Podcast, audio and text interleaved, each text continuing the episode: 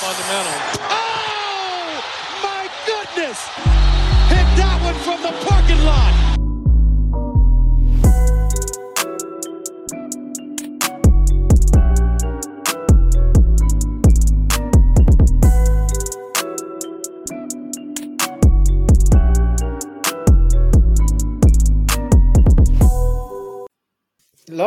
Herzlich willkommen zurück bei vom Parkplatz. Äh, Lino hier, Len hier, alles beim Alten mehr oder weniger. Ich grüße dich. Ja, yes, ich grüße dich auch. Die Zuhörenden werden sich vielleicht denken, wait, ihr seid's wieder? Da es äh, ja jetzt schon ein, zwei Wochen her ist, beziehungsweise zwei Wochen sind es, glaube ich, mehr oder weniger. Aber dazwischen ist ja auch ein bisschen was passiert. Ich würde sagen, Len hatte auf jeden Fall was zu tun, zum Beispiel in den Staaten, in Indianapolis, beim All-Star Weekend und kann davon definitiv auch ein bisschen berichten, würde ich jetzt mal vorschlagen. Raushauen, ja. was da so passiert ist und ähm, was er dem Commissioner so gesagt hat, wie man jetzt das All-Star-Game revolutionieren kann für die nächsten ja. Jahre. Das ist eine äh, schwierige Angelegenheit. Ähm, ja, also ich war auf jeden Fall drüben. Leider, wie gesagt, in Indianapolis. Es hätte auch so viele andere schöne Städte gegeben, in denen man das stattfinden lassen kann. Na, die letzten Jahre waren wirklich nicht, äh, waren sie wirklich nicht nett zu uns, die NBA. Aber wenn es kalt ist, dann ist doch Schnee eigentlich ganz cool. Fand ich ganz cool, als es ja, als aber nicht so, wie es war. Also ja, aber es hatte halt, es war halt quasi ein Tag Blizzard und es hat okay. halt innerhalb von sechs Stunden ungelogen 45 oder 50 Zentimeter Neuschnee hingeballert, dass halt nichts mehr ging. Okay. Ja. Uber, das für eine Strecke 6 Dollar kostet, hat dann an dem Abend 70 gekostet, weil einfach nur noch wahrscheinlich vier Leute überhaupt mit dem Auto unterwegs waren. Also okay, selbst ja. eine Stadt, die Schnee gewohnt ist, äh, ist nicht mehr hinterhergekommen, was auch logisch ist. Ich bin, mhm. ich bin äh, ins Stadion oder beziehungsweise in die Arena, da war gar nichts. Beim Rauskommen hat es gerade angefangen gehabt und dann musste ich noch schnell einkaufen bin mit dem Auto am Supermarktparkplatz gestanden, bin einkaufen gegangen. Als ich zurückkam, waren 20 Zentimeter Schnee auf dem Auto und ich habe für sieben Meilen ungefähr eine Stunde und 20 gebraucht. Also, ja, das war wirklich wild. Ich bin dann auch alles gelaufen voll die ganze Woche und habe äh, in vier Tagen über 100.000 Schritte gemacht. An einem Tag fast 40. Okay, also, aber, aber da habe ich dann auch den Deutschen raushängen lassen. Und das Geile ist, ich habe. du nicht ein, nach dem Motto. Nee, mach ich nicht. Ich bin Deutscher, ich laufe. Und da hat es nicht mal Gehwege teilweise. Musste so am Rand von der Straße laufen oder so, wie so ein, Sehr sketchy. Wie so ein Obdachloser. wo du, oh, wo du Schiss haben musst, dass du dann irgendwie überfahren wirst. Normalerweise, ja. aber unter den Umständen fahren Gar Leute nicht. wahrscheinlich da eher Schritttempo. Und ja, da ging es Angst haben.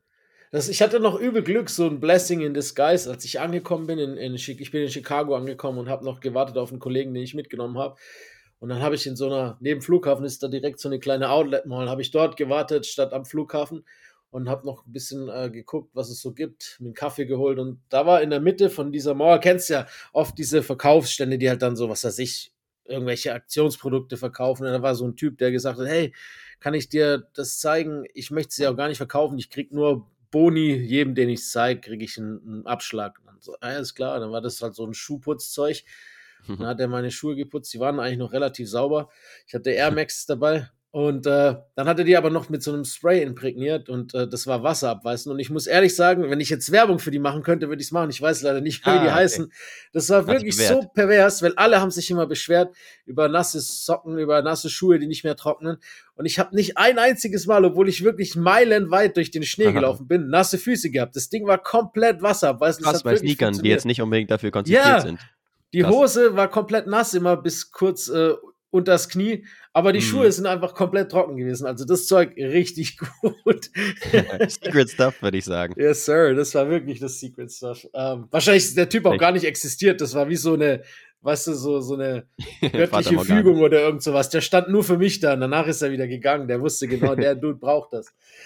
Nee, aber sonst, äh, was man äh, Indianapolis oder Indiana im Ganzen äh, vorhalten darf, positiver Natur, ist wirklich, dass, dass es eine der wenigen Staaten ist, bei denen Basketball wirklich Nummer eins ist. Das merkst du überall. Das ist richtig geil. Das ist einfach so die Wiege des Basketballs, wie man ja so schön sagt in, in, in Amerika. Und das merkst du auch, dass mhm. da Basketball gelebt wird das sind die Colts nur eine Nebenrolle und in jeder anderen Stadt ist Football halt King oder in den meisten und dort ist einfach alles Basketball von High School. Jeder spricht über High School Basketball, jeder spricht über, über College, jeder spricht über, über die Pacers, Jeder ja. liebt Basketball und es ist auch, also deshalb war es schade mit diesem Blizzard, weil die Stadt hat das so zelebriert. Die haben so viel, die komplett Downtown war alles voll mit verschiedenen Stationen, mit ganz vielen Sachen, interaktiver Natur, äh, Events und, und halt sehr viel auch draußen, das halt dann leider weniger gut besucht war bei mhm. teilweise minus 15 Grad und, und halt Schnee ja, als es hätte bitter. sein können. Das war ein bisschen ärgerlich, aber sonst äh, hat man den Spirit schon gespürt, den dieser Start äh, an Liebe für den Basketball hat, was es wiederum cool gemacht hat. Ja, das war sehr cool. Und dann ansonsten so rein sportlich, deine High- bzw. Lowlights. Ich kann mir schon teilweise. Ja, also denken, ich bin da nicht so kritisch wie andere, ich sag's dir ehrlich, weil ja. äh, für mich steht da auch der Spaß im, im Vordergrund. Nicht nur für alle, sondern auch für die, für die Spieler selber. Die meisten haben halt eine Woche Urlaub, die müssen trotzdem in Anführungszeichen arbeiten. Und deshalb habe ich kein Problem damit, wenn dann so Leute wie Doncic und, und Jokic ein bisschen Spaß miteinander haben und das Ganze halt mit einem zugekniffenen Auge nicht so ganz ernst nehmen. Ja was ich, äh, also für mich das groß, größte Highlight, ich fand einfach diesen Dreier-Contest zwischen Steph und Sabrina so geil, das hat richtig Spaß gemacht, weil halt auch beide komplett abgeliefert haben. Insgesamt auch der Dreier-Contest davor, jeder hat komplett abgeliefert, keiner hat unter 20 Punkte gemacht, das war einer der mhm. besten Dreier-Contests, glaube ich, überhaupt. Äh, die Dinger sind einfach nur so reingeflogen.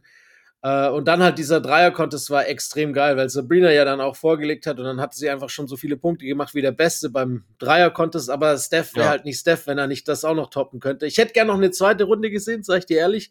Stimmt, wäre cool ähm, gewesen. Das war cool. Und das Lowlight für mich kam danach. Und das waren jetzt nicht mal unbedingt die Dunkers, sondern die, die, die Judges. Das war komplett für den Arsch. Also wirklich. Stimmt, ja, das war Hanebüchen. So, ich habe auch im Vorlauf äh, mit, mit äh, Jacob Tarping gesprochen und äh, der hat sich natürlich auch ein paar geile Sachen fürs Finale aufgehoben und da mhm. hätte er auch reingehört. Das ist ja einfach Absolut. Quatsch, wenn du im Endeffekt, das war halt so ein Star-Bonus wahrscheinlich, weil keiner halt vielleicht wollte, dass es ein G-League-Final gibt im Dunk-Contest, aber so ist es nun mal, dort sind wir heutzutage. Naja, ähm, dann darfst du sie halt nicht einladen, ne? Genau. Das würde ich jetzt argumentieren. Wenn du die beiden einlädst, dann müssen sie es sportlich halt verdient haben, dann machen G-League Final draus. Fuck genau. It, ne? Weil eben Jalen Brown nichts in diesem Finale zu tun hatte. Das waren irgendwelche Ingame-Dunks mit einem Mini-Gimmick oder das. Ich habe so ein lustiges Video gesehen, so wenn alles so verzögert wäre wie Chris Brown, äh, wie wie wie äh, Jalen Browns D Brown Dab mit dem und dann einfach so, weißt du, kommt komplett abstruse Sachen. Stimmt, der hat sich ja schon irgendwelche Gimmicks ausgedacht, ne, inklusive, dass ja, ja D Brown und Jalen Brown zumindest den gleichen Nachnamen haben. Dann hat er glaube ich noch. Das, ja, ah, das auch noch zusätzlich. Und dann hat er noch das Trikot von dem verstorbenen Spieler zum Beispiel ausgepackt. Ja. Solche Geschichten. Oder mit der linken Hand zum Beispiel, weil er da immer ja, aber guck mal. und so. Wenn hat du, er sich wenn was du, ausgedacht, aber die Dunks waren halt ja. halt komplett basic sozusagen. Genau. Zumindest in einem All-Star-Dunk-Contest-Kontext. Äh, Vor allem, das spricht doch auch nicht für dich als Spieler mit einem der besten Verträgen aller Zeiten als Multiple-Time All-Star, wenn du ein Gimmick nutzt, mit einer linken Hand zu danken, weil die so schlecht ist, dass es als Gimmick gewertet sein kann, weißt du? Dann zieht er sich diesen Michael Jackson Handschuh an und jeder denkt, jetzt macht er irgendeinen Moonwalk oder irgendwas Lustiges und dann dankt er halt einfach mit links relativ normal. Das ist einfach schon ein bisschen wack gewesen. Ja. Aber ich möchte auch gar nicht Jalen Brown irgendwie die Schuld geben, sondern den Judges, weil er hat sich ja immerhin Mühe gegeben. Er hat auch gesagt, im, im, im, Practice hat der andere gemacht. Der Floor war irgendwie ein bisschen rutschig. Alles schön und gut. Ich möchte jetzt nicht den Finger auf Jalen Brown zeigen. Er ist seit langem mal wieder ein All-Star gewesen, der überhaupt die Eier gehabt hat, daran teilzunehmen. Und er hat auch gesagt, er macht auch nächstes Jahr nochmal mit. Deshalb Kudos an ihn. Alles gut. Es ist halt im Endeffekt auch so, dass er jetzt nicht zwangsläufig so ein Fancy-Dunker ist, ne? Aber, äh, dann musst du es halt auch fair bewerten. Und das ist eher der Kritikpunkt. Lustigerweise ja, habe ich mit auch. Anthony Edwards gesprochen gehabt, ähm, am Tag, am Tag, am gleichen Tag, morgens, mhm. und habe äh, ihn gefragt, ne, ob er auch mal irgendwann Bock hätte, wenn jetzt wieder Jane Brown da dabei ist. Und er hat gesagt, Alter, never, ich bin ein Ingame-Dunker, ich, ich bin ein Power-Dunker, ich habe keine Tricks, ich kann nicht danken, ich, ich, ich bin kein Fancy-Dunker. Und er hat gesagt, und Jalen Brown ist es auch nicht. Und deshalb hat er ja. sich übel gewundert, dass er daran teilnimmt. Und er hat es komplett ja. so vorhergesehen, hat gesagt, er, er wundert sich und er schaut heute Abend gespannt zu, aber er kann sich nicht vorstellen, dass Jalen Brown irgendwelche Tricks hat. Und er ja, ich sag recht mal so, ne? behalten. Ne? Wenn wir jetzt auch die beiden Finalisten miteinander vergleichen, dann hast du Jalen Brown, bei dem es halt bei den Celtics um die Meisterschaft geht und darum möglichst weit oben in, den, in der Conference zu sein. Und dann halt ein Mac McClung, bei dem zumindest, was jetzt die mediale Aufmerksamkeit angeht, das Highlight des Jahres definitiv der Slam Dunk Contest so. ist und ja. er mit Sicherheit als amtierender Champ schon die Einladung sicher hatte. Das heißt, ja. für ihn gab es viel mehr Fokus halt auch auf die Vorbereitung auf den Dunk Contest. Davon abgesehen, dass er halt eher ein Dunk Contest Danker ist. Er ist ja quasi ein professioneller Danker, der auch noch ein professioneller Basketballer ist, würde ich jetzt mal sagen, bei ihm. Und bei Jalen mhm. Brown ist es natürlich anders. Ne? Der hat natürlich Ambitionen mit seinem Team und so weiter. Und das geht natürlich dann auch, was die Vorbereitung angeht. Auch wenn du sagst, er hat ein bisschen was gemacht, geht es ziemlich unter im Vergleich. Vollkommen richtiger Punkt. Wobei ich jetzt auch glaube, dass das bei Mac schon auch nebenher passiert, nur halt über einen längeren Zeitraum. Weil ich meine, er ist einer der, der Topscorer in der G-League und hat, glaube ich, schon noch Ambitionen, genau. auch in die NBA zu kommen. Es ist natürlich alles auf einem anderen Niveau, muss man ganz klar sagen. Jalen Brown ist ein ganz anderer, ganz anderer Spieler als Mac McClung. Da wissen wir alle. Ähm, aber aber wenn es halt nun mal so ist, finde ich, das halt dann auch keine Abstriche machen. Die ja. Sache ist die, wie kann man den, also für mich ist eher die große Frage, wie kann man den Dunk-Contest retten? Das ist ja auch irgendwie klar, wenn du überlegst, früher waren zwar die Stars dabei, aber wir haben halt mittlerweile auch fast alles gesehen, was es gibt an Dunks, ne? So, ja. irgendwann ist das Repertoire auch beendet. Das heißt, für mich ist eigentlich der einzige Weg, das noch ein bisschen interessanter zu gestalten, halt irgendwie dieser, dass man tatsächlich dann einfach sagt, scheiß auf All-Stars, wir machen da eine Show draus und laden halt auch noch irgendwie so diese Pro-Dunker ein, aber dann ist es halt kein NBA-Dunk-Contest mehr. Es ist irgendwie schwierig, nee, das Ding zu retten. Ja, ja. ich denke es auch schwierig. Ich würde auch sagen, schwer. insgesamt so als Fazit vom All-Star-Weekend vielleicht, also All-Star ist ja auch für die Kinder. Ich erinnere mich selbst daran, dass ich natürlich früher auch viel enthusiastischer dabei war als ich vielleicht ein Teenager war oder sowas und mir das dann angeschaut habe am Tag danach oder sowas und dann, wow, die fliegen da durch die Lüfte und so, äh, beispielsweise beim Dunk Contest. Jetzt würde ich halt so ein bisschen eine Frage stellen, weil aus meiner Perspektive hat vieles von den Events nicht so sehr Spaß gemacht. Dann würde ich halt in Frage stellen, okay, macht das den Kindern zumindest Spaß, ne? Jetzt zum Beispiel inklusive, ich nehme jetzt mal das All-Star-Game mit dazu, dass da die ganzen Dreier geworfen werden und teilweise auch getroffen werden und dann ja. irgendwelche Warm-Up-Dunks gemacht werden und sowas. Ey, wenn es den Kindern Spaß macht, ist es doch voll okay. Weiß ich aber halt nicht genau. Das ist die, auch die Sache. Das ist immer Ansonsten, die Frage. Genau. Sabrina Steph, irgendwie so ein Format, egal ob jetzt ja. mit dem gleichen Personal sozusagen oder mit Caitlin Clark dann vielleicht und dann nimm noch einen anderen Elite-Shooter dazu vielleicht. Also alles, was mit dem Dreier-Contest irgendwie zu tun hat, finde ich, äh, funktioniert wunderbar. Beibehalten am besten. Ne? Auch selbst der Dreier-Contest zum Beispiel diese, diese Stichrunde, wo dann alle irgendwie äh, gleich viele Hammer. Treffer hatten in der ersten Runde und dann nochmal antreten mussten, war nicht auch nicht verkehrt. Das war ja, das Finale war dann vielleicht ein bisschen antiklimaktisch, insofern, als dass Dame ja schon früh eigentlich genug äh, Würfe getroffen hatte und dann ja. am letzten Rack äh, kurz davor war, das Ding dann doch nicht für sich zu entscheiden und dann mit dem letzten Wurf immerhin noch. Aber ja, das war ja auch der Start von einem erfolgreichen Wochenende, würde ich sagen, für Dame. Weil das würde ja. ich auch ansonsten vom Spiel am ehesten noch nehmen diese Midcourt-Dreier, auch wenn sie nicht verteidigt waren, die musst du halt erstmal machen. Und das ist schon sehr spektakulär, wenn du von der Mittellinie nicht einmal, sondern zweimal äh, ja. so einen Swish raushaust, dann zeugt es schon von einer extrem tiefen Range und dann ist es ja, das ist auch krass. Zufall. Das ist krass, sowas. Ähm, aber das war für mich so eben das einzige Highlight des All-Star-Spiels. Aber ja, da musst du halt auch gucken, okay, mit was für einer Erwartungshaltung gehst du halt daran. Ja. Ne, du sagst es, die Jungs sind eigentlich quasi im Urlaub, die sind eigentlich in dem Modus, sie wollen sich nicht verletzen. Und dann habe ich auch ein paar mögliche Anreize gesehen, von wegen, ah, okay, Winner gets ähm, Home Court Advantage in the so Finals oder sowas. Da, das ist ja wirklich, Blödsinn. da brauchen wir gar nicht drüber diskutieren. Das ist das Dümmste, was ich je gehört habe. Das ist absoluter Blödsinn. Nee, wirklich. Genau. Also sowas äh, weil die Jungs sollen sich halt nicht verletzen wollen, das ist ja auch absolut legitim klar, irgendwie, wir hatten ja auch beispielsweise das äh, All-Star Game 2020, unmittelbar nach Kobis Tod. Ach so, das würde ich aber halt wirklich als Outlier nehmen, insofern, ja. als dass dann alle sich dachten, ah, okay, wie würde das äh, Kobe jetzt angehen? Ne? Lass uns da irgendwie mit das wirklich äh, Intensität rangehen. Ich glaube nicht, dass es re replizierbar ist nochmal nee. in jetzt zukünftigen All-Star Games. Und Nein, dann ist und, die Frage. Und, und wann war es jemals? Jeder spricht kann. immer von früher, ne? Und 2001 war ein Outlier, der 20er war ein Outlier. Es gibt immer wieder mal einen, aber sind wir ganz ehrlich, auch früher waren die nicht so kompetitiv, wie man es heute gerne denkt, dass sie es gewesen sind. Das ist einfach Quatsch. Das ist ein, ja. und, und es ist halt immer auch so ein bisschen ein, ein State of the oder ein Moment immer so ein Captured Moment, wie es in der Liga ausschaut. Jetzt ist halt die 200 geknackt, weil die Liga sowieso auch in Regular Season Games, die 170 oft ballert. Früher sind sie mit 60, 70 vom Court gegangen und haben trotzdem 130 im All-Star-Game gemacht. Das ist ja dann, wenn man es prozenttechnisch sieht, auch nicht anders als heute, sondern nur halt ein Spiegel der Zeit. Und, ja. und du hast vollkommen recht. Ich bin da zu 100 Prozent bei dir. Ich finde es auch Quatsch, dass man da dann fordert, dass es dann zwangsläufig krampfhaft kompetitiv wird und sich dann ein Jokic oder was weiß ich, jemand noch blöd verletzt für die Playoffs oder was auch immer, das ja. will keiner. Nee. Es gibt ein paar Nuancen und Stellschrauben, an denen ich arbeiten würde und denen, die ich auch als Idee habe. Ich zum Beispiel würde safe diese Skills Challenge wieder dieses Eins gegen Eins machen wie früher, dass man parallel den gleichen Kur äh, Parcours abläuft und der Gewinner kommt weiter. Das ist viel spannender als jetzt dieses komische, teilweise unübersichtliche mit dem Gepasse, braucht kein Mensch. Dreier ja. konnte es beibehalten, dann konnte es, keine Ahnung, wie man den retten kann, aber auch irgendwie gehört da rein. Vielleicht nicht als Ende, weil, weißt du, der Mensch ist ja auch so ein Gewohnheitstier und, und irgendwie suggeriert ja auch die Psyche, das, mit dem es aufgehört hat, war dann äh, quasi der, das Grundgefühl des Abends. Hätte das ja. Ganze mit diesem Sabrina-Ding aufgehört, hätte jeder gesagt, war ein cooler Samstag. Hätte es mit mhm. diesem komischen Dunk-Contest, hört es halt auf, sagt jeder, ja, war nicht so geil. Wenn der Dunk-Contest am Anfang gewesen wäre, wären, glaube ich, die Resonanzen auch besser gewesen für diesen Samstag. Sonntag kann ja. nur eins retten. Wir haben es in Europa schon oft gesehen in verschiedenen All-Star-Formaten. Mittlerweile ist die Liga weit genug, das zu sagen, Team America gegen Team International. Das wäre für mich das Einzige, wo man sagen kann, äh, das würde vielleicht irgendwie kompetitiver werden, weil keiner dann die Amis gewinnen lassen will. Vielleicht nicht mal Jokic und, und Doncic, wer weiß, aber äh, das wäre auf jeden Fall ein Anreiz, den ich sehe, weil wir haben es jetzt gesehen, es hat mit Team Captain hat es nicht funktioniert, mit Ost gegen West hat es wieder nicht funktioniert und äh, vielleicht ist es halt wirklich ein bisschen kompetitiver, wenn es gegen die großen Amerikaner geht. Wer weiß, das wäre was, ja. was ich hätte. Aber wie gesagt, über allem steht, ich finde, man darf halt nicht das Falsche erwarten. Ich habe das auch so kommuniziert, dass es keiner geht zu einem Globetrotters und sagt, ey, das war scheiße, da hat keiner verteidigt. Das ist ja nicht das, was man erwartet. Man muss, glaube ich, auch immer die Erwartungshaltung schon auch ein bisschen realistisch halten.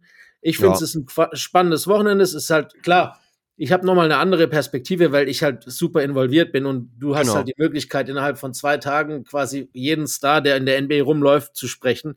Wann Richtig, ja, genau. Das, Deswegen ne? würde ich es halt auch gesondert sehen. Ne? Ich habe es auch die ganze Zeit gesagt, als es auch irgendwie auf Twitter in die Diskussion ging, von wegen, ah, All-Star Weekend, äh, schafft das Ding ab und so weiter. Da sage ich zum Beispiel, ja, für jemanden, der vor Ort ist und der dann auch Interviews führen kann und sowas, wie du es kannst, ist es halt ein relativer Traum, ne? Also da geht es ja auch eher zweitrangig um genau. irgendwelche Spiele oder irgendwelche Spielereien äh, bei irgendwelchen Events oder sowas, sondern es geht dann eher um die Off-Court-Events. Ah, okay, da kannst du vielleicht noch ein paar Kollegen sehen oder sowas, kannst meinetwegen noch ein bisschen networken, hast vor allen Dingen die Möglichkeit halt mit den Jungs da auch mal zu sprechen und äh, ein paar O-Töne zu sammeln und sowas. Deswegen würde ich das so gesondert sehen. Und unser Eins, sozusagen, die da von weit weg draufschauen, da würde ich halt wirklich sehr die Erwartungshaltung runterschrauben. Klar, ein paar Stellschrauben sollte man vielleicht schon mal versuchen zu manipulieren, aber wirklich jetzt nicht die höchsten Erwartungen haben. Ich glaube, der Zug ist jetzt abgefahren. Da war wirklich halt 2020 mit dem All-Star-Game nach Kobe's Tod war ein Outlier. Ja, muss halt, muss halt ein anderer All-Star sterben. nein, nein, da bitte nicht. Bitte wir das nicht. nicht. das, ich will da nichts, äh, nicht, dass ich es noch jinx. Also ich klopfe jetzt mal auf Holz. Natürlich nicht, war nicht ernst gemeint. Ähm, yes. Nee, aber du hast vollkommen recht. Das ist schon zweierlei Dinge. Äh, und wie du auch gesagt hast, für die Leute vor Ort ist, glaube ich, das auf dem Court halt eher nebensächlich, weil, wie du gesagt hast, du hast die Möglichkeit, über drei Tage mit allen sämtlichen Spielern zu sprechen und halt auch genauer und äh, auch mit Silver und ganzen Offiziellen und halt das Networking, das ist wie ein kleines Klassentreffen auch immer. Du hast im Endeffekt bist du von 8.30 Uhr bis 2 Uhr nachts irgendwie involviert. Und, genau. Äh, und dann. das halt um den halt Basketball, was natürlich schon ein genau. Traum sein kann. Ne? Und dann ist ja wirklich das Sportliche selbst ist dann sehr zweitrangig. Ja, und dann, ich meine, wenn es ums Sportliche geht, dann muss man halt wieder warten, bis die Playoffs kommen. So ist es halt in der NBA. Wissen wir alle. Ich, ich hatte ja dann äh, wenigstens noch vorgestern Sportliches, als ich bei, beim ersten Pflichtspiel der deutschen Nationalmannschaft seit dem Gewinn der Weltmeisterschaft right, war. Da wurde dann auf jeden Fall mehr verteidigt als beim All-Star-Weekend. Ja, zum Beispiel. Ja, das ist halt die Sache, ne? In irgendwelchen Scrimmages oder sowas, da siehst du teilweise vor der Saison bei äh, Brickley oder sowas in New York oder ja. äh, auch in LA bei irgendwelchen Spielereien und sowas. da siehst du halt wirklich eine höhere Intensität, ne? Weil die Jungs halt den Anreiz haben, okay, ich muss halt irgendwie in Regular Season Shape reinkommen. Und hier ist es halt wirklich, ah, okay, ich muss in Cabo äh, Ferien Shape reinkommen, damit ich mich nicht verletze, so nach dem Motto. Ja, aber die, die Jungs, die Jungs, die da dann äh, immer so 100% dabei sind, sind auch nicht die LeBrons und die Jokic, die du in irgendwelchen Chris Brickley-Videos siehst. Das musst du auch dazu sagen. Ja, ja, genau. Meistens nicht. Nee, deswegen. All-Star Weekend, für dich, glaube ich, ein absoluter Erfolg. War auch cool. Immer, sehen, ja, absolut. Wie du am Start warst. Aber damit können wir, glaube ich, damit erstmal genau. abschließen und können ein bisschen auf die, ja, ist die zweite Saisonhälfte. Kann man, wenn man die Playoffs bzw. die Postseason dazu nimmt, kann man vielleicht davon sprechen. Ansonsten das sind ja schon mehr Dritte. als genau die 41 Spiele absolviert, sondern eher in, in, den 50ern sind wir schon unterwegs. Aber was wir uns gedacht haben, lass uns doch ein bisschen vorausschauen. ja. äh, auf Teams bzw. Spieler oder Storylines womöglich to watch für die äh, letzten Saisonspiele. Und meinetwegen kann ich dir da den ersten Call geben. Gut, dann fange ich einfach mal an mit den Philadelphia 76ers. Oh, das ja. ist für mich so ein Team to watch äh, aus negativem Grund. Fangen wir einfach mal negativ hm. an, dann können wir vielleicht positiver enden. Ja. Ähm, weil Embiid ist ja immer noch raus. Wir wissen auch immer noch nicht genau, wie lange und ob. Also da ist jetzt schon lange nichts mehr Neues rausgekommen. Wir haben ja schon gesagt, nach der Trade Deadline, die Moves suggerieren, dass die Sixers damit rechnen, dass Embiid wieder zurückkommt für die Playoffs. Ob er es kommt, wissen wir nicht. Jetzt ist aber de facto so, dass er nicht da ist und dass die Sixers ohne ihn ausschauen wie ein absolutes Lottery-Team. Mit mhm. ihm die Saison 28 zu 6, das sind 76,5 Prozent Siege. Ohne ihn 6 zu 15, 28 Prozent aller Spiele gewonnen. Sie Ganz sind 9,1. Das ist quasi ein MVP-Case für ihn, wenn, wenn er eben nicht diese ganzen Spiele Hundertprozentig, brauchen wir nicht. Und damit schon eliminiert wäre. Brauchen wir nicht ja, drüber diskutieren. Schon. Mit ihm 121,4 im Schnitt, ohne ihn 112,3. Das sind 9,1 Punkte weniger. Sind nur noch Fünfter im Westen, nur noch 1,5 Spiele über Indiana und zwei über den Heat und den Magic. Das heißt, äh, sie sind schwer bedroht, in die Play-ins abzurutschen. Und mhm. äh, ich glaube auch genau, das ist das, was passieren wird, weil äh, ja, man sieht einfach, die Mannschaft ist ohne Embiid einfach kein, kein gutes Team. Tyrese Maxey ist noch nicht so weit, wie wir gedacht haben, wahrscheinlich, so als, als Starspieler eine Mannschaft wirklich führen zu können. Sie sind ein bisschen too small. Es wirft ein paar andere Fragen auf. Warum hat man noch Jane Springer abgegeben? Nutzlos. Den hätte man jetzt vielleicht auch gebrauchen können. Paul Reed, äh, nicht unbedingt der Backup, den, von dem man, ja, den er sein, der er sein sollte. Sie sind allgemein ein bisschen too small. Es ist schon so ein bisschen ein Teufelskreis ohne Embiid. Es läuft gar nicht und sie rutschen weiter und weiter ab. Die anderen Teams von unten sind deutlich stärker momentan. Und jetzt ist halt die Frage, die mich verwundert. Nehmen wir mal das Szenario, sie kommen nur in die Play-ins. Mhm. Es ist wieder eine Woche kürzer und sie zwingen Embiid quasi, der dann vielleicht irgendwie Runde 1 fit geworden wäre oder Game 2, Runde 1. Und jetzt, Embiid ist ja auch selber relativ ambitioniert und hat ja eigentlich auch was zu beweisen. Wir wissen alle, ja, er ist MVP, aber der Postseason-Success war halt immer aufgrund von verschiedenen Möglichkeiten, aber auch aufgrund von seiner eigenen Leistung halt nicht der, der er hätte sein sollen. Ja. Überlegt mal, jetzt kommt er halt zurück, vielleicht ein, zwei Wochen zu früh, spielt dann hart und verletzt sich wieder und ist ganz raus. Das ist halt auch sowas, das passieren kann. Ist auch niemandem geholfen dann. Da ist niemand Für eine geholfen. Saison, wo sie eh jetzt schon abgeschmiert sind. Klar, wenn du ja. jetzt sagst, okay, wir sind weiterhin, wir haben so einen Cushion sozusagen auf die Play-in-Plätze, dass wir irgendwie relativ safe, irgendwie lass es Top 4 oder sowas äh, sein dann hast du ja noch mehr Pause zwischen ja. Regular Season und Playoffs und kannst ihn dann noch langsamer heranführen. Aber so sagst du schon richtig, ja, im Play-In dann. Und dann muss ihn da wirklich ins kalte Wasser werfen. Und der ist ja schon ein Spieler, ja, der da natürlich eine größere Gefahr hat, irgendwie rückwärtig zu werden, was Verletzungen angeht. Deswegen, ja, muss man da auf jeden Fall schauen. Also Top 6 ist wahrscheinlich fast schon so die Voraussetzung dafür, dass man guten Gewissens sagen kann, komm, Joel, wir packen, ja. schmeißen dich nochmal rein. Aber schaffen, aber ganz realistisch.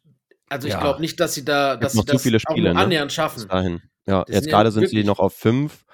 Allerdings halt wirklich einige Teams, die irgendwie, die Magic zum Beispiel, die auf acht sind, sind zwei Spiele hinter ihnen. Ja, die Heat auch.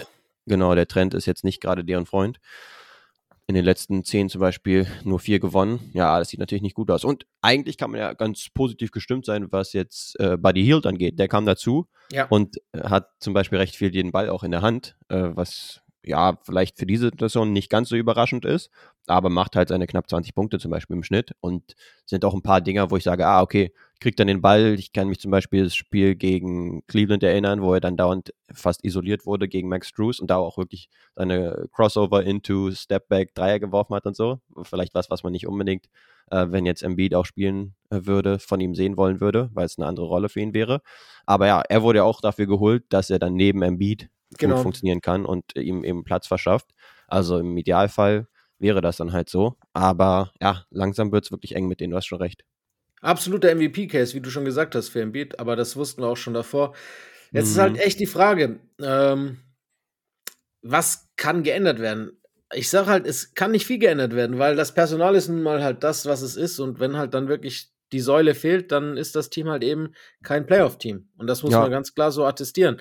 Bei Maxi würde ich vielleicht noch sagen, ist halt auch ungünstig. Ja. Er kam ja jetzt in die Saison rein. Okay, er ist jetzt sozusagen der Sidekick schlechthin von Joel Embiid. äh, nachdem er vorher eher so die dritte Option war, als James Harden noch da war und er halt viel gegen eine Verteidigung, die schon in Bewegung war, dann attackieren und viel mehr Aufball so. vor allem auch. Genau, viel mehr Aufbau gemacht hat. Und jetzt, ja, hat er sich mit diesem Two-Man-Game eigentlich mit Embiid schon gut etabliert und jetzt muss er nochmal eine Rollenumstellung machen und nochmal den Ball selbst in den Händen haben und profitiert dann auch nicht von der äh, Anziehungskraft von Embiid für die Defense, sodass, ja. äh, sodass die äh, Gegner sich halt komplett auf ihn einstellen können. Das ist natürlich auch ungünstig für ihn. Klar, im Idealfall würde er komplett in der Rolle aufgehen und da dann äh, komplett abliefern und sozusagen fast single-handedly dann auch für Siege sorgen. Zeigt sich jetzt derzeit, dass es nicht so ist, aber ist tatsächlich auch eine schwierige Umstellung, innerhalb ja. von quasi einem Kalenderjahr so viele verschiedene Rollen einnehmen zu müssen und auch in der Hackordnung so viele verschiedene Sachen machen zu müssen. Das stimmt. Ich vergleiche das ein bisschen mit, Carl Bridges letzte Saison, der dann zwar durch den Teamwechsel anders, äh, anders eine andere Rolle zweimal zugeschmissen hatte und das ja auch nur kurzfristig so gut aussah, wie es dann aussah. Wenn man jetzt diese Saison nimmt, sieht man schon auch, dass er nicht zwangsläufig dafür gemacht ist, eine erste Option bei einem Team zu sein, das um die Play-ins oder Playoffs spielt. Also Nee, das genau. relativiert sich, glaube ich, immer wieder. Und bei Maxi würde ich noch nicht so weit gehen, um zu sagen, dass er das nicht ist oder sein kann, sondern dass er halt das jetzt noch nicht ist. Wie du gesagt hast, ich glaube auch schon, dass dieser Faktor eine Rolle spielt, dass das halt alles auch eine gewisse Zeit dauert, um sich darauf einzustellen, um zu ja. wissen, wie man reagiert, wenn halt eben gegnerische Defenses sich vollkommen auf einen selbst fokussieren, wie man dann vielleicht auch öfter den Pass sucht oder, oder, oder irgendwelche, keine Ahnung, Plays läuft, wo man selber ähm, nicht zwangsläufig im Fokus der Defense mehr steht und dann vielleicht einen offenen Wurf bekommt. Das ist ja. äh, Sache an ihm und an, an, an dem Trainerteam, aber trotz alledem ist es ist das Team ohne Embiid halt einfach nicht so gut wie jetzt zum Beispiel die Miami, Miami Heat, die sie nur noch überholen müssten, um eben dafür zu sorgen, dass die Sixers in die Play-ins kommen. Ja, und stimmt. dann ist halt schon schwierig. Ja, die Heat und die Magic zum Beispiel 7 und 3 in den letzten 10. Ja. Also die sind da auf jeden Fall deutlich besser unterwegs in der letzten Zeit. Da wird es für sie schon langsam shaky. Ja, und da es noch keine Anzeichen gibt, wann Embiid zurückkommt, wird es langsam ein bisschen eng, hast du recht. Yep. Cool. Ähm, ich würde dann mit meiner nächsten Storyline gehen. Bin jetzt auch nicht mit einem einzelnen Team gegangen und würde das auch noch ein bisschen aussparen, sodass wir es vielleicht noch nicht komplett äh, ausdiskutieren. Aber das MVP-Rennen wird ja dementsprechend schon sehr spannend jetzt, yes. muss man sagen. Äh, also ein Embiid ist, wie gesagt, jetzt eigentlich äh, oder ist de facto raus, weil er die 65 Spiele Grenze ja. nicht überschreiten wird. Und dann ich glaube, das halt wird wieder geändert. Könnte gut sein. Saison. So Saison, auch ne? vom Unterton her, was man das ganze Wochenende ja. in Indianapolis so gehört hat, auch von Offiziellen, auch von Silver, glaube ich, dass da noch nicht das letzte Wort gesprochen ist, dass diese 65 äh, in Stein gemeißelt sind nächste Saison. Ja, fair. Ja, ich meine, jetzt in dieser Saison würde ich auch sagen, Embiid ist jetzt schon so lange raus gewesen. Selbst wenn er dann am Ende auf 55 Spiele kommt oder sowas, wäre er wahrscheinlich okay. de facto auch in dieser ja. Diskussion eher zu vernachlässigen, weil es dann auch einfach anteilig zu viele Spiele sind, selbst ohne diese Sperre sozusagen bei mit. 65 ja. Spielen, dass er dann nicht mehr wirklich dabei ist. Aber dann haben wir halt wirklich einige sehr gute Kandidaten. Nikola Jokic, Evergreen ist immer. Äh, Ey, die letzten zwei Spiele von ihm? Ja, ja, komplett durch wieder nach dem All-Star-Break, der Typ. Zum Beispiel dieses Ding, wo er keinen einzigen Fehlwurf hat gegen ja. zugegebenermaßen die Wizards, aber ja, egal. ist ja trotzdem ein NBA-Team. Und es dann war nicht nur irgendwie 15 plus in allen 21, Kategorien. 19, 15 bei 100 Prozent aus dem Feld. Komm. Genau, das ist Komm. Alter. ist einfach too easy für ihn gegen solche Teams, muss man halt sagen, aber ja, er beweist es halt auch immer wieder. Ihn würde ich da als wahrscheinlich derzeit Kandidaten Nummer 1 nennen, aber auch ja. ein Jay Gilgis Alexander hat dann ja. Wörtchen mitzusprechen. Ich meine, die Thunder haben halt auch die Storyline, dass sie so weit oben sind in der Conference. Derzeit halt wirklich tied mit den Timberwolves an Nummer 1 in der Conference. Hätte auch mhm. vor der Saison niemand gedacht. Und er, eigentlich jedes Spiel kannst du bei ihm seine 30 Punkte, das ist Wahnsinn. irgendwie 6 Rebounds, 6 Assists irgendwie reinpenseln. Und äh, ist halt wirklich der Routinier im Team, was ja wirklich auch skurril ist. weil er auch erst mit 20 ist oder so, aber führt das Team halt an. Und wenn die jetzt zum Beispiel am Ende der Saison Number One Seed haben, dann ist es natürlich tight, auch, ein, ne? ja, ist auch ein gutes Argument für ihn. Ja, und ansonsten hast du halt noch den guten Luka Doncic, der jetzt auch nicht gerade eine schlechte Phase hat, Wahnsinn, sondern eine sehr Wahnsinn. gute mit den Mavericks und auch gefühlt jedes Spiel seine 40 Punkte abreißt ja. und jetzt auch immer bessere Chemie mit Kyrie hat ja. und auch noch zusätzlich ein paar Additionen, die auch ganz gut reinzupassen scheinen. Ja. Also ich würde die drei schon so als drei Frontrunner nennen. Sind wir ehrlich? Äh, ich würde da auf jeden Fall Jason Tatum noch dazu packen. Ähm, einfach Jason, nur, mh. Hm. weil A, die Celtics halt das beste Team der Liga sind und B, weil, und das ist, glaube ich, der größere Punkt, sowohl die NBA als auch die Amerikaner nach einem amerikanischen MVP-Kandidaten einfach lechzen. Alle Spiele, die du jetzt genannt hast, sind wieder Internationals. selbst wenn du Janis noch mit reinpackst, alle. Mhm. Und Embiid ist halt der selbsternannte, jetzt beste Spieler der Liga, hat er ja selber äh, groß kundgetan. Ähm, und ist bestimmt auch im Rennen äh, in der Top 5 irgendwie um diesen äh, äh, Award mit dabei. Ist ja für mich ein Frontrunner absolut nicht, aber ich glaube, dass halt manchmal wirklich dann auch so diese ganze Geschichte, die drumherum gesponnen wird, irgendwie halt auch wichtig ist. Und jetzt haben wir halt im Endeffekt schon lange Zeit keinen, fünf Jahre keinen Amerikaner mehr gehabt. Mhm. Ein, ja, das ist das sechste Jahr jetzt ohne amerikanischen MVP und ich glaube, so langsam wird es Zeit, auch wenn die Frontrunner definitiv alles andere als US-Amerikaner sind. Ja, ich sage, bei den Votern wird es wahrscheinlich schon so sein, dass sie sich sagen, hm, okay, ja, mein, die Storyline wird vielleicht auch irgendwie im Hinterkopf sein oder so, dass sie da ein bisschen drauf schauen, aber ansonsten, glaube ich, vergleichen sie da hoffentlich zumindest relativ neutral und wertfrei sozusagen. Und dann, ey, Tatum hat ja jetzt keinen schlechten Case, weil er einfach Eben. der beste Spieler beim besten Team ist und äh, sie sich auch rauskristallisieren als mit Abstand das beste Team der Regular Season zumindest. Aber dementsprechend ist wahrscheinlich auch ein Produkt davon, dass eben die Celtics so dominant ist, sind. Dann muss er gar nicht so viele Minuten gehen. Dann ist es halt ein Team, was auch einfach sinnvoll aufgestellt ist und alle irgendwie ihren Teil beitragen und er jetzt nicht einen kompletten Carry-Job, auch alleine was die Spielanteile sozusagen angeht, äh, leisten muss. Und dann ist es halt statistisch gesehen alleine schon schwierig. Ich meine, klar, wenn es danach geht, einfach die Counting Stats sozusagen, dann ist Luka Doncic mit relativem Abstand die Nummer 1. 35 Punkte im Schnitt oder so macht er. Und da kann auch ein Joker nicht wirklich gegen anstinken. Aber ein Joker haut halt auch seine äh, ähnlich viele Assists raus. Du merkst es halt, ne? Dass jedes Mal, wenn er den Ball hat, einfach ja, was Wahnsinn. Gutes entsteht. Und äh, sein Spielstil ja auch eigentlich perfekt ist, um ja einmal Regular Season Siege, aber auch Playoff Siege zu holen. Ja. Deswegen ist gegen ihn auch schwierig, du. was an, äh, zu sagen. Aber es sind halt acht Punkte zum Beispiel weniger, auch im Durchschnitt, als Luka Doncic. Das es heißt, ist so. Ist schon eine Hausnummer, was er da liefert. Aber, aber es geht ja, also ich meine, klar, Lukas Case ist halt das Einzige, was das trüben kann, ist äh, der relativ festgefahrene, jetzt mittlerweile Playoff-Platz der Dallas Mavericks, aber nach oben ist schon der Abstand relativ groß, muss man sagen. Um da, ja. die fünf können sie klappen, aber dann die Top 4 sind schon relativ weit weg. Und wir wissen auch, dass das immer auch eine Rolle spielt. Klar, es gab schon auch Ausnahmen, Westbrook zum Beispiel, aber äh, oft gibt's die halt eben nicht. Wenn wir nur auf Stats schauen, dann müsste Janis auch viel weiter oben sein. Der hat eigentlich ein Career hier, er hat über 30 Punkte zum zweiten in seiner Karriere, hat mhm. äh, Career High 6,4 Assists und ein Career High 11,2 Rebounds und äh, mit die beste Shooting Percentage und True Shooting Percentage, die er je hatte, äh, ist so ein Pace 79 Spiele zu spielen, ist äh, ist, äh, hat endlich diese dummen Dreier weggelassen, die er letztes Jahr gemacht hat. Look, äh, sieht in der Zone und, und in der Paint einfach wieder aus, wie der Janis, der MVPs gewonnen hat. Aber das Narrativ um diese Bugs ist einfach so negativ und auch teils mhm. ihm verschuldet. Man hat schon bei ihnen ja jetzt schon das Gefühl, die reden alles so, als ob sie die erste Runde jetzt schon verloren hätten. Ist wirklich so. Und, und ich glaube, das spielt halt wirklich auch eine Rolle, warum er da nicht mit genannt wird, weil sie sind Zweiter im, im ich glaube, haben sie wieder die Cavs überholt. Sie sind Zweiter oder Dritter, ist ja egal, im, im Osten. Sie haben 36, 21 Rekord.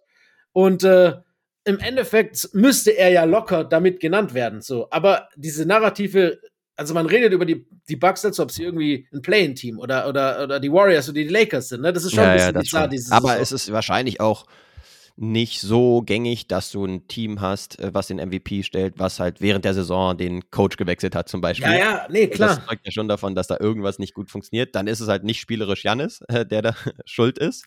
Aber es zeugt jetzt auch nicht davon, dass sie jetzt wirklich zufrieden sind, selbst intern nicht mit der Leistung des Teams über, keine Ahnung, zwei Drittel der Saison oder sowas. Ne? Und Sollten das sie auch nicht sein. ist ja dann schwierig im Vergleich zu einem Team, was halt wirklich klar overachieved im Vergleich zu dem, was man vielleicht intern hätte denken können und auch was die Medien hätten denken können. Jetzt bei OKSV beispielsweise, wenn man die jetzt ja. anführt. Ne?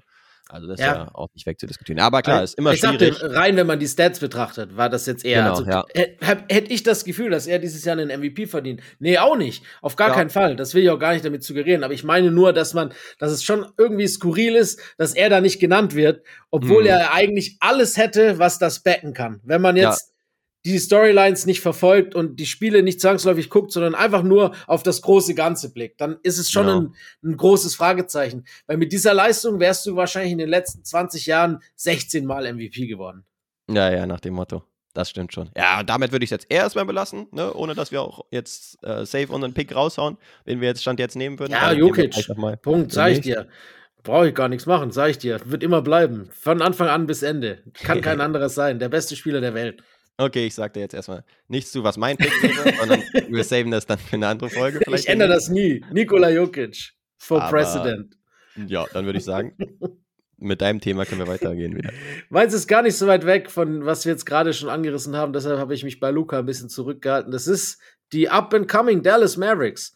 Oh, die ja. äh, sind gerade extrem gut drauf, haben die längste äh, Winstreak zusammen mit den Celtics jetzt mittlerweile sieben Spiele lang und halt auch endlich fast gesund. Dante Exum fehlt noch, aber der soll jetzt nächste Woche zurückkommen anscheinend.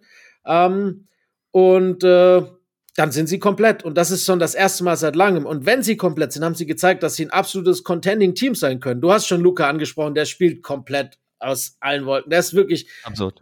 einer der besten Spieler überhaupt offensiv. Wahrscheinlich mit das Beste, was wir überhaupt gesehen haben. Ist Wahnsinn, was der Typ macht. Du hast schon gesagt. Und mhm ist halt auch einer, dem man es optisch nicht zutraut, was es umso schöner macht. Er liest das Spiel, er macht unglaublich kranke Pässe, er weiß genau, in welche, welchem Moment er was zu machen hat. Er ist unaufhaltbar offensiv und das ist Wahnsinn. Mhm. Ähm, dazu ist Kyrie äh, oder dass er zusammen mit Kyrie auf dem Feld funktioniert richtig gut, wenn sie zusammen äh, gespielt haben diese Saison. Was ich letzte Woche, letztes Jahr vor allem noch in Frage gestellt habe. Ja. Auch gerade auf, aus Off-Ball-Gründen funktioniert wirklich, wirklich gut. Ähm, und die drei gepaart mit Derek Lively, der wirklich eine brutal gute Rookie-Saison spielt, auch viel verpasst hat zwar, aber es spricht ja eigentlich Bände, wenn der zweite und der drittbeste Spieler im Team so und so viele Spiele schon verpasst haben, dass sie trotzdem auf in den Playoff-Spot stehen, äh, stehen. Und äh, die drei zusammen macht wirklich wahnsinnig viel Spaß. Äh, das ist eine richtig coole Dynamik. Das kann so eine richtige Big Three werden. Ähm, ist brutal. Und wie gesagt, das Duo Doncic und Irving kommen immer besser ins, ins Rollen und äh, sie haben erst 45 Spiele überhaupt zusammen gespielt, obwohl das ja schon letztes Jahr Trade Deadline war, dass äh, Kyrie gekommen ist. Ich habe hier das irgendwie bei Athletic gelesen, dass, dass das weniger Spiele sind, als Janis und Dame jetzt schon zusammen gespielt haben mit 49. Ja, okay. Wenn du es so mhm. überlegst, das ist wild, ne? Mhm, Aber trotzdem, ja. die, die beiden zusammen sind echt krass. Äh, und äh, wenn man schaut, diese Three-Man-Unit, Lively, Irving, Luca, ist halt wirklich so krass am Dominieren, dass sie per 100 Possessions 12,3 Punkte besser sind als der Gegner, wenn die drei auf dem Platz stehen. Und äh, ja, die sieben Spiele, die relativ gesunden sieben Spiele, die es jetzt in Folge gewonnen haben, haben schon noch gezeigt, wo es hingehen kann, auch wenn die Gegner teilweise jetzt nicht die allerbesten waren. Plus die ja. Edition, die schlauen Editions, die sie ja eigentlich gemacht haben. Vielleicht, wir haben ja gesagt, wird, ist vielleicht ein bisschen zu teuer gewesen, was sie abgegeben haben, aber dass die Spieler, die reingekommen sind, auf jeden Fall gute Ergänzung sind, haben wir nicht in Frage gestellt, sondern lediglich das, was sie dafür abgegeben haben. Ähm, Gafford, absolut guter äh, Backup für, für einen noch Verletzung, sehr verletzungsanfälligen jungen Rookie-Center und, ja. äh, und auch direkt Starter PJ Washington äh, hat das vor allem defensiv sehr gut gemacht. Bislang er ist noch ein bisschen streaky, was das Shooting betrifft, aber das kann man auch erwarten. Aber er ist so wirklich mehrere Positionen verteidigen, gute Helpside-Defense, gerade da, wo sie auch eine Lücke hatten mhm. der Defense hat er schon auch äh, einen guten Eindruck hinterlassen, finde ich, in den ersten Spielen. Und ja. nochmal, um auf deinen Take zurückzukommen, wenn wir jetzt nur die letzten paar Spiele betrachten und den Weg, in den die Mar Mavericks gehen, dann ist der Luca MVP-Case ganz klar ein ganz großer gerade. Ja, genau. Also tabellentechnisch muss er wahrscheinlich noch ein bisschen aufsteigen, dafür, dass es sehr realistisch ist. Aber ich meine, er ist jetzt zum Beispiel, ja, viereinhalb Spiele hinter den Nuggets ist natürlich noch ein bisschen was, weil wir haben eine klare Top 4, was den Record angeht, in der Western Conference aber die letzten sieben Spiele zum Beispiel dominant. Ich habe mir zum Beispiel das Spiel gegen Phoenix, yes, was ja sir. auch vielleicht eine halbwegs eine Rivalität ist, nochmal reingezogen.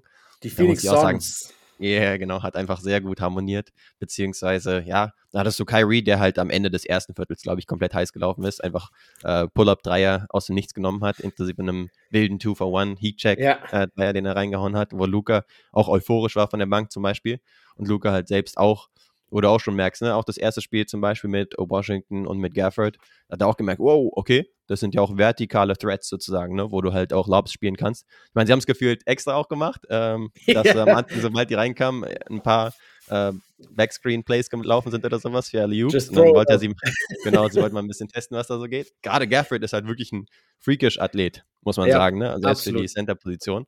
Also der hat wirklich äh, Dynamit in den Waden. Ja, und dann hast du halt echt Ne, einmal Lively, wo du schon sagst, ne, richtig guter Rookie schon, äh, erfüllt seine Rolle extrem gut. Und dann Gafford, der eine ähnliche, ähnlicher Spielertyp ist, würde ich sagen. Und da äh, übst du halt extrem Druck die ganze Zeit auf die gegnerische Defense aus. Wenn du halt solche vertikalen Threats hast, die halt immer mal einen Lob finishen können, können halt beide ziemlich gut. Und dann, wenn beide halt so heiß laufen, Luca und Kyrie, dann macht die Defense halt wenig. Und dann ist die Frage auf der anderen Seite, wie gut sie Stops kriegen. Und da kann wirklich halt auch in Washington ganz gut helfen. Ja, ja der ist offensiv jetzt, wie du gesagt hast, noch nicht so toll reingekommen. Und äh, das liegt vielleicht auch daran, dass du erstmal merken musst, okay, mit Kyrie und mit Luca, da siehst du den Ball halt quasi fast nie, sondern höchstens irgendwie, nachdem die mega viel kreiert haben und dann den rausgekickt haben. Und dann macht es eigentlich schon nicht verkehrt. Also die Entscheidungsfindung, so entweder den freien Wurf dann zu nehmen oder nochmal einen Pumpfake und dann äh, reinzugehen, was glaube ich eher so sein Spiel ist, gefühlt. Ähm, vor allen Dingen, wenn der Wurf jetzt am Anfang noch nicht so reingeht. Da macht er das echt gut. Aber ja, ist die Frage, wie hoch bzw. weit es für die Mavs noch gehen kann. Also wir waren ja zwischendurch auch beide skeptisch, würde ich sagen. Aber es ging natürlich auch viel um Gesundheit der beiden Stars. Ja. Luca hat sich ja auch teilweise so ein bisschen durch Stretches der Saison ähm, geschoben. Jetzt könnten sie zum Beispiel zumindest noch in Richtung, ja, okay, wahrscheinlich sind sie relativ settled in, was so fünf bis sieben angeht beziehungsweise 5 bis 8, aber die Tendenz geht ja eher nach oben. Also Top 4, wie gesagt, da sind sie halt zum Beispiel viereinhalb Spiele entfernt von den Nuggets, die ja Nummer 4 sind. Ja. Aber die Pelicans zum Beispiel, ich glaube, da geht es so darum, okay, werden sie die 5 oder 6 wahrscheinlich sein am Ende der Regular Season. Höchstwahrscheinlich würde ich das auch denken. Vor allem äh, mit der Formkurve, die definitiv nach oben, oben zeigt. Ich hätte ja irgendwie schon ein bisschen Lust, wenn sich an dem Playoff-Picture gar nicht mehr so viel ändert, nur noch, dass die, die Mavs und die Kings die Plätze tauschen, weil dann hätten wir halt einen Slaughter Play-in im Westen mit den Mavs, mit den Suns, mit den Lakers und den Warriors. Das wäre geisteskrank, wirklich. Ja. Das, das wäre ja ein Traum, wenn wir ehrlich sind. Ne? Mhm, ähm, überleg mal, die Lakers spielen die Warriors im ersten Play-in und äh, im, im direkten Qualifikation dann die Mavs gegen ihre Suns und die Verlierer ja. treffen auf den Gewinner Warriors. Ey, komm, mehr kannst du ja, also da werden die Geldbeutel gefüllt bei der NBA, das weißt du. Ja, sowieso. Das ähm, das da gucken mehr Leute zu als in der ersten Runde dann, hundertprozentig. Aber mhm. äh, ja, mal abwarten. Ja, ja ist halt also halt wirklich skurril, ne? Man hat halt wirklich ein paar relativ unerfahrene und auch ja. Playoff unproven Teams, die in relativ sicheren Gewässern sind, was so das Playoff Picture angeht, in den Absolut. Wolves, in den Thunder und in den Pelicans zum Beispiel, die halt alle in den Top 6 sind. Ja, und, auch, und dann und sind halt viele, die im Play-In sind, die sich da tummeln, die halt so erfahren sind. Ja, es ist, es ist wirklich krass, wenn man so sieht. Ähm, wird spannend. Vor allem ist auch noch ein bisschen was zu gehen, weil äh, ja, also die Formkurven mancher Teams zeigen in gegensätzliche Richtungen. Von daher ist der Westen wird also wirklich, der Westen wird komplett krank. Im Osten ja. ist die Frage nur, wann Miami Boston in die Suppe spuckt. Alles andere äh, ist ja eigentlich klar. Ja, relativ, ne? Dann wäre die Frage, ob du jetzt noch was hast an ja. Takes vielleicht. Klar, also ich, mein Take ist, dass in der Form die Warriors noch einen Shot haben, tatsächlich auch auf dem sechsten Platz zu schielen. Uh, ja. Ähm, da hat sich Hätte man viel auch nicht unbedingt gedacht, ne? nee, null. Also sie waren ja wirklich, sie sahen echt schlecht aus. Sind jetzt 10 und 2 in den letzten 12. Äh, hatten jetzt, haben jetzt starten gerade so ihre zweite Winstreak, nachdem die erste beendet wurde. Mit Draymond Green halt einfach unendlich viel besser. Punkt. Es muss man einfach sagen. Ähm, Draymond Green ist einfach der Defensivanker, ist so ein wichtiger, so ein wichtiges Piece auch offensiv als Playmaker. Ähm, lustigerweise übrigens, klar, Small Sample Sizes habe ich bei Stat News heute Morgen gelesen, für Draymond Green auch das Warriors interne Three-Point Percentage an. äh, mit 43 oder sowas, was natürlich äh, volume-based ist, aber trotzdem ja. lustig ist, so wenn du ein Team hast mit mit Steph, mit mit CP3 und mit mit äh, Chris äh, Clay, äh, Clay Thompson, das ist halt Draymond Green, der wirft dazu so einen Rucksack auf, hätte äh, die Mannschaft mit Dreiern führt. das ist ein lustiger nebensächlicher, nicht ganz ernstzunehmender Fun Fact. Ja. Ähm, aber Curry absolut on fire mit Abstrichen jetzt gegen das Spiel gegen äh, gegen gegen die äh, Hornets. Was lustig ist, er gegen seinen Bruder und der Vater am Commentary. Lustig, muss man auch sagen, gab es auch noch ja. nicht. Ähm, aber müssen irgendwann vereint sein, vielleicht auch in Charlotte. Seth und Ja, wäre wär ganz cool. Karriere. Aber nicht in Charlotte. Dieses Drecks-Franchise braucht kein Mensch, Alter. nee, wirklich. Wer, wer äh, Heimat dann halt. Einstellt und dann auch noch dazu lächelt, für den habe ich nichts übrig. Immer noch nicht. Ich Skurrilerweise sind aber die Hornets halt wirklich jetzt plötzlich voll gut drauf und haben irgendwie 14 ja. Siege oder sowas seit der Trade Grant Deadline. Williams Hornets. Genau, Grant Williams, Trey Mann und Seth Curry sind komplett am Abrasieren. Da merkst du halt auch, dass wirklich auch skurrile Dinge teilweise nach der Trade Deadline und so weiter passieren, hat man das Gefühl. Das stimmt wohl. Aber äh, Clay mit der Rolle von der Bank passt deutlich besser als äh, strugglend in der Starting Five. Ich meine, er hat ja auch nicht mehr so oft gefinisht die letzten Spiele. Vor allem seit halt äh, Brandon Pojimski immer mehr. Das ist wirklich ein upcoming Star. Der ist ein echt guter Spieler, muss man einfach sagen. Hat auch ja. immer mehr Selbstvertrauen. Gestern auch unglaublich geilen Move gezogen, der die U's und A's äh, in der Halle geschürt hat. Äh, mit, mit diesem mit dieser Starting Five oder beziehungsweise Ending Starting Five, weil die Ending Five war es schon, bevor es zur Starting Five wurde, aus Steph, aus Port, aus Kuminga, Wiggins und Draymond, ist wirklich brutal zurzeit und äh, hat mhm. jetzt äh, die Gegner mit über 60 Punkten in 120 Minuten outscored. Also, das ist krass. Wenn du überlegst, ja. dass du pro Minute, pro zwei Minuten ein Punkt besser bist als der Gegner, ist wirklich heftig. Ja. Ähm, und das wird ja nur noch besser, wenn die Verletzungen ausbleiben, weil Chris Paul hat relativ gut funktioniert. Das darf man immer nicht unterschlagen. Ne? In der Zeit, in der Chris Paul äh, fit war, beziehungsweise vor seiner, vor seiner Verletzung, hat das schon ganz gut funktioniert, teilweise, wenn alle gesund waren. Und ich möchte diese Mannschaft noch einmal gesund sehen. Ich kann es mir vorstellen, dass das passiert vor den Playoffs. Ja. Und wenn die auf diesem Weg weitergehen, ich sage jetzt nicht, ah, die holen sich sicherlich noch einen Playoff-Spot. Das wäre vermessen, weil die anderen Teams da oben auch gut unterwegs sind. Ähm, mhm. Aber ich würde mich jetzt nicht wundern, wenn nicht, ne? Sag mal so. Ja. Ja, ja, also Top 6 ist sozusagen insofern schwierig, als dass sie dreieinhalb Spiele hinter dem Mavs Stand jetzt sind, ja. bei dem wir ja schon gesagt haben, dass es tendenziell eher nach oben geht. Die Pelicans zeigen sich auch höchst stabil, mit 8 zu 2 in den letzten 10 zum Beispiel. Also da wird es wahrscheinlich kritisch, das wird aber schwierig, ja. die würden sich wahrscheinlich schon freuen, wenn sie eher im 7 bis 8 Bracket mhm. zum Play-In sind, als ja. im 9 bis 10, weil das ist dann natürlich fies, weil du dann zwei Siege holen musst, um in äh, die tatsächliche äh, Playoff-Runde reinzukommen.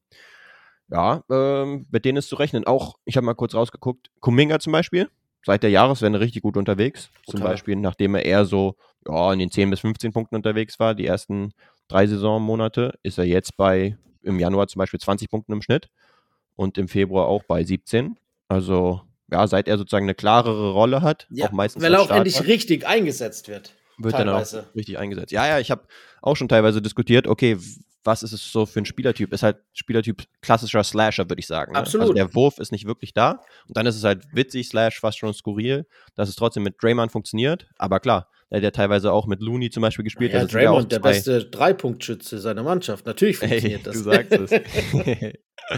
Äh, ist natürlich nicht schlecht. Aber ja, er ist natürlich ein Slasher. Und dann hast du ja in Steph und mit Abstrichen Clay, der zumindest noch so verteidigt wird, als wäre ein Elite-Shooter. Äh, auch wenn es jetzt diese Saison nicht unbedingt äh, uneingeschränkt ist. Aber da hast du ja noch genug Platz und gerade in Transition ist der wirklich ja schwierig zu verteidigen, Kuminga, ne? Also der ist da wirklich sehr dynamisch, sehr ja, brutal athletisch, athletisch einfach. Genau. Also Pogo-Stick-mäßig. Ja. Und dann funktioniert das immer besser. Ja, das heißt, macht zumindest wieder Bock, denen auch zuzuschauen, ne?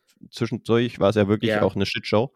Jetzt mittlerweile, wo alles so ein bisschen äh, in place fällt, macht es wieder mehr Spaß. Ja, muss man wirklich sagen. Äh, Kerr hat jetzt übrigens als Side Note auch noch äh, verlängert und ist jetzt quasi der hat jetzt wieder gleich Spo abgelöst mit dem richest Contract äh, als, als Spieler, äh, als Trainer. Ja, ähm, ich glaube, andere hätten ganz gerne mal einen Schnitt gesehen. Aber mal schauen. Ich meine, solange, sie, solange die Ära noch nicht offiziell beendet ist und die Dynasty, das ist sie noch nicht ganz. Ja. Äh, solange sollte er auch weitermachen, finde ich. Weil, wie gesagt, ich möchte jetzt sie nicht zum Contender verschreien, das, das wäre absolut vermessen. Mhm. Aber ich habe schon skurrilere Dinge gesehen. Ja. Nö, ist auf jeden Fall spannend, was da so passiert.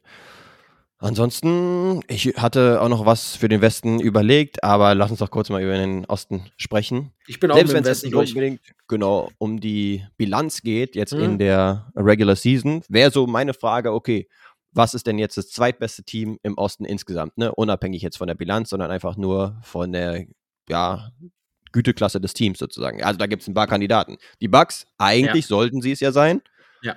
Ähm, haben aber jetzt, ist glaube ich gut dokumentiert worden, einen schlechten Start äh, nach Doc Rivers. äh, erstmal hingelegt. Dann haben wir die Cavs, die seit Monaten mhm. gefühlt, zumindest was die Bilanz und auch was das Net-Rating und so weiter angeht, das beste Team der Liga sind. und dann hast du noch die New York Knicks zum Beispiel, ja.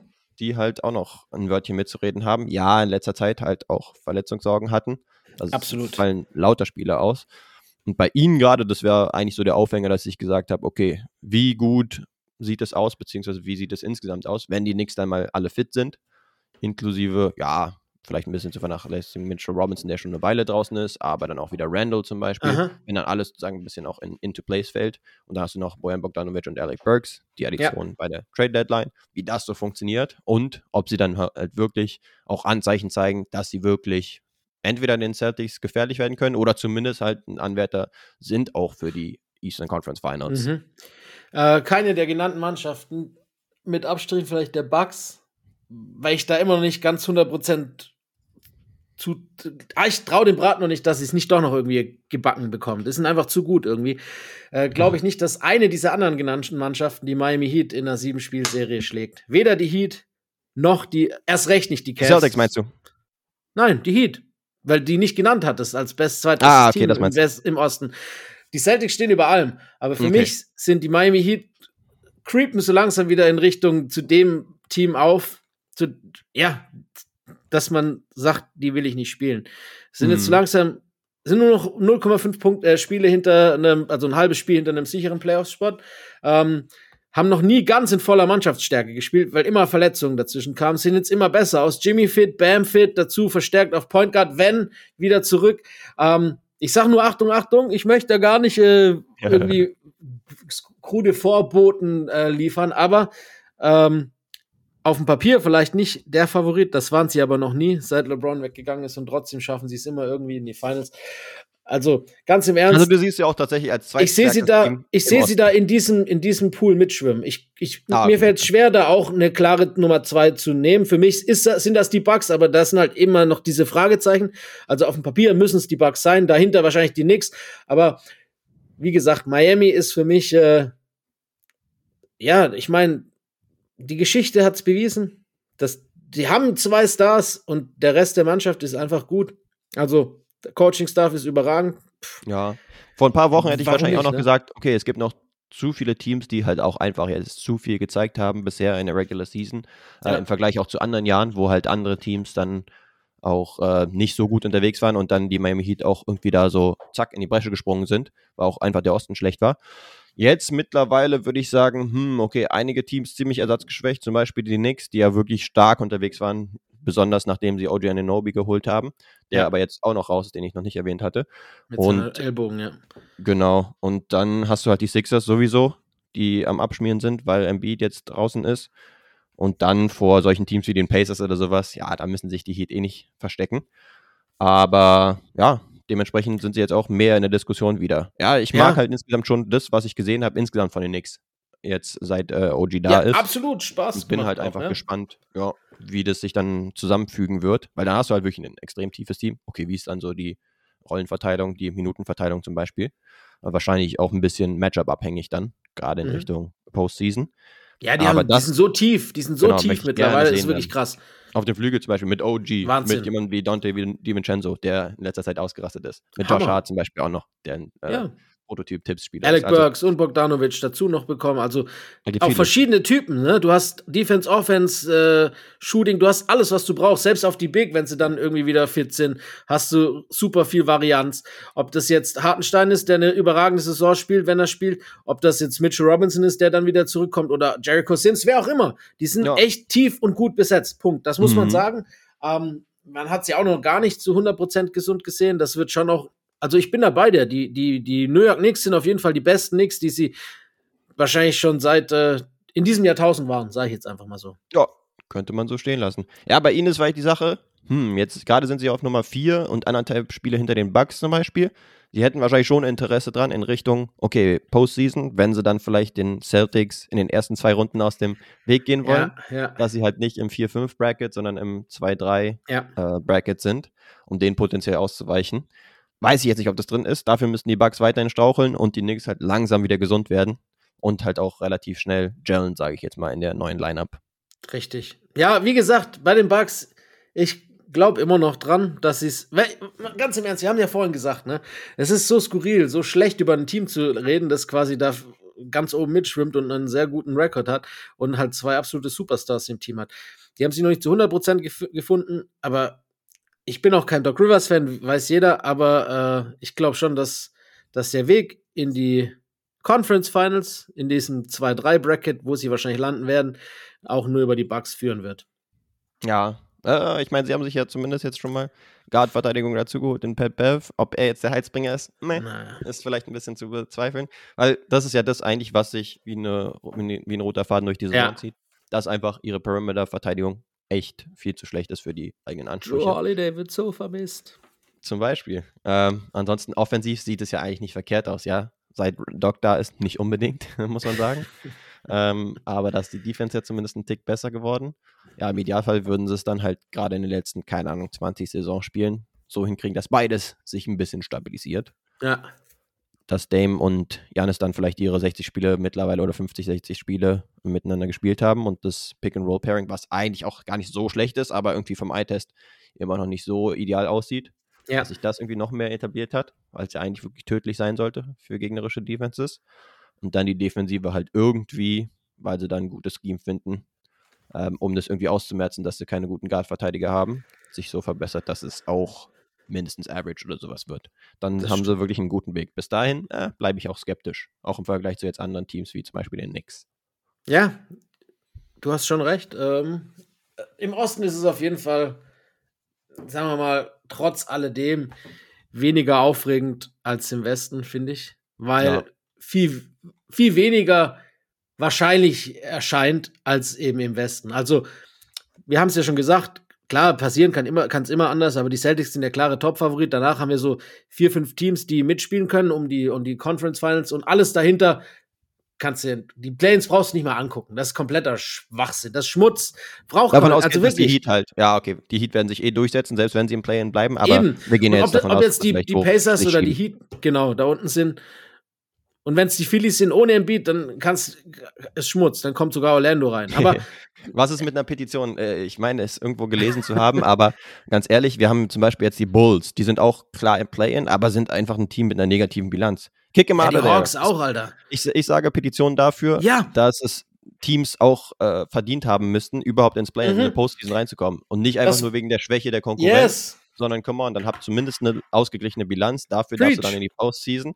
Aber ansonsten, wenn du so trash bist und einfach nur die anderen Teams noch beschissener sind, dann hast du doch äh, in der Postseason trotzdem nichts zu suchen. Preach, Junge. Das ist genau so, das predige ich auch schon lange. Das war im ersten Jahr der Play-Ins, musstest du einen Prozentsatz erreicht haben oder du konntest nur drei Spiele hinter, das weiß ich noch, du konntest nur drei Spiele hinter dem anderen Seed sein, um überhaupt in die Play-Ins zu kommen.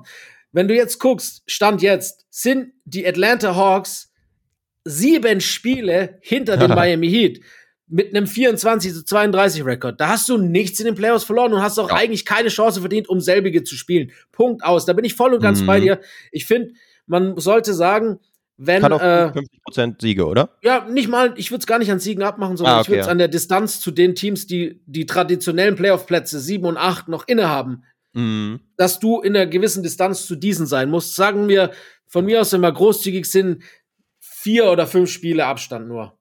Ja. Mehr ist doch Quatsch, wenn du wirklich, guck mal, 31 zu 25 und 24 zu 32, das rechtfertigt nicht in einem Do-or-Die-Spiel die Chance, den anderen rauszuwerfen an einem ja. schlechten und guten Tag. Punkt Andersrum aus, gedacht, ich voll und ganz bei dir. Ja, ich wäre auch absolut dafür, würde aber wahrscheinlich. Wird nie passieren. Wird ja, nie wird passieren. halt nicht passieren, weil dann äh, Adam Silver ist sagt, zu gut. Genau, ist doch cool, dass wir mehr Teams haben, die ja. halt sich da irgendwie an, egal wie klein die Chance auch sein mag, irgendwie noch an eine Postseason-Chance oder an eine Playoff-Chance klammern. Und dann haben wir nicht so viele Teams, die am Ende der Saison abschenken. Auch irgendwie ein bisschen vertretbar, aber ich denke mir halt wirklich, ja, diese Teams, die haben jetzt wirklich schon so lange gezeigt, dass sie kein gutes Team sind in der NBA, dass sie es nicht verdient haben, da irgendwie ja. in der Postseason unterwegs zu sein. Gut, dass du es auf, äh, dass du es hervorgebracht hast, weil ich habe es irgendwie früher immer gepreacht, mittlerweile gar nicht mehr dran gedacht. Danke nochmal an den Reminder, weil es ist wirklich so, Punkt aus, die, die Hawks und die Bulls, anders als jetzt die Warriors oder die Lakers oder die Suns im, im, im Westen, im Osten haben diese Teams es einfach nicht verdient, eine Chance zu haben, um die Playoffs zu spielen. Stand jetzt. Dann right, habt ja. die acht traditionellen, dann freuen sich auch die Magic, dass sie ja nicht mal wieder drin sind. Dann äh, ist den Heat auch nicht ganz so wichtig, ob sie siebter oder sechster werden. Diese Teams sind halt mit Abstand besser als die danach. Im Westen kann man das eben nicht behaupten. Nee, genau. Und da werden auch wahrscheinlich die Teams im 7-8-Bracket werden sich denken, wow, what the fuck, was soll mir das jetzt, oder was soll das jetzt, dass ich jetzt hier vielleicht das 7-8-Spiel erstmal verloren habe und dann gegen solche Trash-Teams äh, im letzten Spiel um die Playoffs spiele, die eigentlich damit nichts zu tun haben sollten, aber dann habe ich vielleicht einen äh, Cold Shooting Tag und dann bin ich tatsächlich komplett raus, obwohl ich die ganze Saison über die 82 Spiele, die ja angeblich äh, wichtig sein sollen, so viel besser geliefert und werde dann trotzdem einfach nur deswegen ausgekickt. So, Punkt. Gut, gefällt mir. Ganz kurz, bevor wir äh, das zumachen, lass nur ganz kurz äh, über Victor Wembanyama sprechen. Äh, ja. Der hat sich's verdient, nachdem er quasi vorgestern knapp an seinem an dem ersten 5 by 5 seit fünf Jahren, seit äh, Nurkic, den hatten wir schon mal bei Guestes Deadline, äh, dran war, mit 19 Punkten, 13 Rebounds, 4 Assists, 5 Steals und 5 Blocks, hat das im zweiten Leg des Back-to-Backs geschafft und zwar uh, und wie mit 27, 10, 8, 5, 5. Geisteskrank, natürlich der jüngste mit einem 5x5. Das war ein sehr dominantes 5x5. Und wenn irgendwann die Spurs ein vernünftiges Team aufs Parkett gestellt bekommen, unaufhaltbar. Der Typ ohne Verletzung, ja. wir reden über einen neuen Goat in 20 Jahren. Ich hab's euch gesagt vor der Draft, ich sag's euch wieder. Ihr könnt, ihr könnt das gerne alle aufschreiben. Jetzt ist es schon nicht mehr so gewagt wie vor der Saison, als ich das gesagt habe. Der Typ, der wird Goat. Der ist unaufhaltbar. Du kannst ihn nicht aufhalten. An beiden Enden vom, vom, vom Court nicht. Der wird der beste Verteidiger, er wird der beste Angreifer sein der Liga über Jahre. Punkt. Der Mann ist brutal, ja. Und wann war das letzte 5x5? Ich glaube vor fünf Jahren oder so. 2019, Yusuf Norkic. Ja, und er hat es in zwei Spielen quasi das erste Mal ist vorbeigestammt und beim so, fuck, Tag ein hat er sich kaum. er dachte sich wahrscheinlich, ah, okay, ja, na, dann mache ich es mir halt tatsächlich mal zum Ziel. Nächstes Spiel, zack, easy. Dann ist eigentlich nur die Frage, ob das jetzt zum Seriending für ihn wird, dass er das wirklich regelmäßig Stell dir mal vor. Stell dir das mal vor. Averagen wird das nicht, das wäre nee, zu gewagt, aber das Potenzial aber, ist da und er holt auch genau. das erste Quadruple Double seit langem mal wieder und in der Form Wer weiß, das erste Quintuple Double der NBA-Geschichte, ihm ist es zuzutrauen. Ja, stimmt, ich würde es tatsächlich. Er bricht die 100 von Will, er macht ein Quintuple-Double, er, äh, ja, ob er die Longevity von LeBron hat, um ihn da einzuholen, das lasse ich jetzt mal einen ne großen Fragezeichen dahinter. Das wird nicht passieren. Das wird, glaube ich, äh, schon mal Stand jetzt lange nicht passieren, weil so wie es gerade läuft, spielt LeBron noch, wenn Wemby 30 ist. Aber äh, ja, nee, ja, das, das war auch noch ganz lustig, wenn wir gerade noch LeBron erwähnt haben, seine Cap-Aussage beim All-Star-Weekend bei der Pressekonferenz, als ob er nicht eine verfickte Abschiedsturnier machen würde. Kein Mensch hat ihm das auch nur annähernd abgenommen, dass er den Tim Duncan macht. Never, Alter. Komm schon, so, Mr. Cap, Alter. Cap willst du mir nicht sagen, Alter. dass man LeBron nicht mit Tim Duncan, was die Medienpräsenz angeht, verwechseln kann? Le Cap, Alter. Sowas das von. Wahnsinn. Er bleibt sich treu, Wahnsinn. sagen wir es mal ja, so. Ja. Ne? er zieht es konsequent Alter. durch. Junge, Junge. Finde ich gut. Genauso wie wir konsequent durchziehen, euch auch immer daran zu erinnern, dass ihr gerne Liebe dalassen könnt in Form von Sternen und in Form ja, von positiven Rezensionen auf Apple Podcasts und Spotify zum Beispiel. Aber du wolltest, glaube ich, noch was sagen. Ein Easter Egg habe ich noch für alle, die bis hierhin drangeblieben sind. Das habe ich mir am Anfang verkniffen. Ähm, wie du gesagt hast, es ist immer schon so auch ein lustiges Klassentreffen und manche Leute sind halt beim All-Star Weekend von den Medien oder wer auch immer, da halt dann alles akkreditiert ist, die sich selbst nur profilieren wollen. Und manchmal ist es auch ein bisschen drüber.